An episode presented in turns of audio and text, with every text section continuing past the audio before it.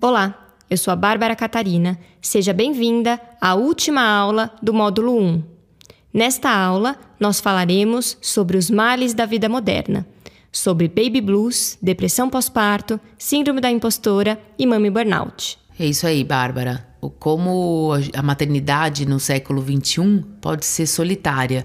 Né? Essa é uma das grandes questões que as mães comentam e é um contrassenso, porque era uma época de, de era, uma era digital onde as mães supostamente né, participam de grupos, de fóruns e estão em contato, falando, mas no fundo, no fundo, é, é, isso, a maternidade é algo solitário, porque é você, com, naquele momento, que você é, foca no filho que está chegando, nos seus sentimentos e todo aquilo, aquele universo novo que tem surgido e que poderia ser menos, poderia ser compartilhado de uma forma é, mais é, tranquila, mas no fundo não é, né? A gente sabe que existe essa fase da solidão. Para começar a aula de hoje, vamos entender que a principal responsável pela solidão na maternidade do século XXI é a diferença de idade entre gerações e a tecnologia. E por quê?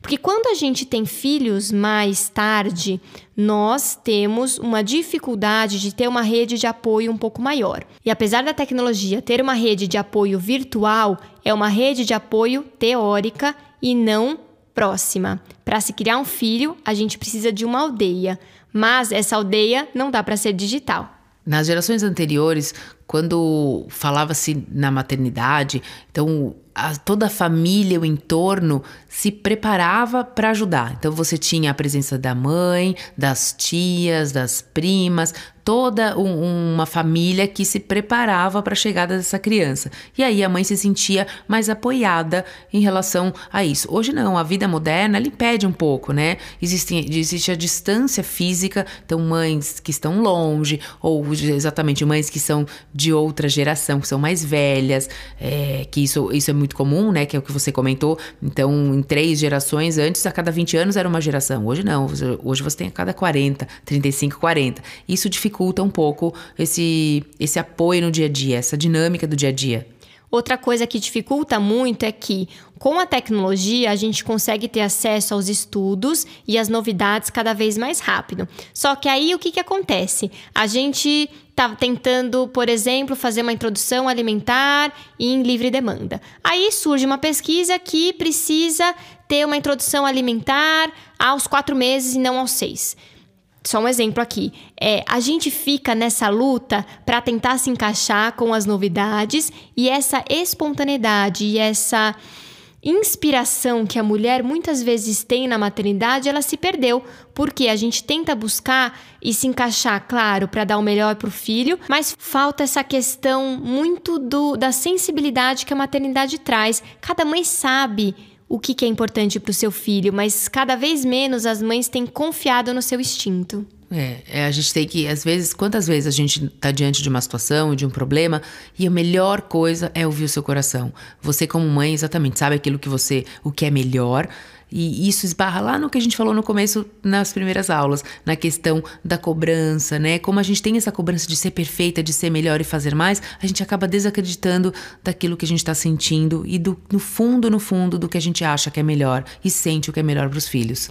E o efeito rebote da tecnologia é, apesar da gente expor bastante a maternidade, então a gente posta stories ao vivo, a gente posta coisas no feed, a gente coloca toda a nossa rotina e desenvolvimento da criança na tecnologia. Muitas pessoas comentam, ajudam, atrapalham, fazem comentários maldosos, enfim, tem tudo isso. E o efeito rebote é o seguinte: como a gente expõe muito, muitas vezes a gente acaba se recolhendo e aí a gente acaba não querendo ajuda, porque a gente acha que tem que dar conta de tudo sozinha. Porque eu tenho todas as informações na minha mão e eu preciso saber resolver. Só que quando a gente lida com um problema, ele não é tão simples assim. E aí faz com que a mulher se sinta responsável e volta ao assunto deste módulo que é culpa. O grande mal da maternidade moderna e da maternidade em todas as gerações.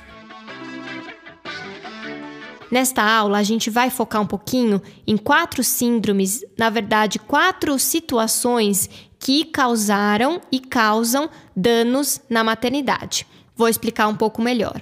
A primeira delas é o baby blues. O que isso significa? Baby blues é uma tristeza materna. São modificações emocionais, turbulências, uma tristeza mesmo que é orgânico, físico. Quando a mulher ela tem o parto, hormonalmente isso acontece para que ela se recolha e consiga cuidar dos seus filhos. Essa sensação ela atinge 80% das mulheres e dura mais ou menos 40 dias após o parto. Mas a grande diferença dessa tristeza materna para uma depressão pós-parto é a intensidade e a duração desses sintomas. O que acontece no baby blues é uma oscilação entre momentos de muita alegria, aquele momento, nossa, estou realizada na maternidade, e um momento de muita tristeza, de estou fazendo tudo errado e não vou dar conta. Isso são sintomas comuns do pós-parto. Já a depressão é algo mais grave e pode incapacitar a mulher, inclusive, de conseguir cuidar do filho. A depressão, ela é um sintoma onde a mulher muitas vezes não consegue se vincular com a criança, ela tem um choro constante, ela nega muitas vezes ajuda, ela se cobra quando algo dá errado, ela tem muita dificuldade com esse maternar e esse pós-parto. Então, a depressão pós-parto ela precisa de tratamento. O baby blues não, é uma tristeza passageira e natural, muitas vezes hormonal, que a mulher está se adaptando com a chegada desse novo ser que é desafiador, que tem a própria personalidade e que muitas vezes não atende aquilo que a gente idealizou. Porque é criança, criança tem dinâmicas e rotinas muito diferentes. Então tem, vai dar privação de sono, vai vai ter momentos onde ela vai demandar mais de você e precisa ter uma disponibilidade e essa tristeza é natural. A grande diferença é essa. Outro mal da vida moderna que atinge as mães é a síndrome da impostora. Isso é bem recente, isso realmente esse termo foi, eh, essa nomenclatura foi surgiu há pouco tempo mas, mas para classificar um sentimento que é comum é, nas mulheres, né? Quando você realmente não se sente é, boa o suficiente, você se desvaloriza, tem uma baixa autoestima e acha que não, não, não pode desenvolver aquele papel. No mercado de trabalho, isso existe assim como uma próxima síndrome que a gente vai falar, que é o mommy burnout.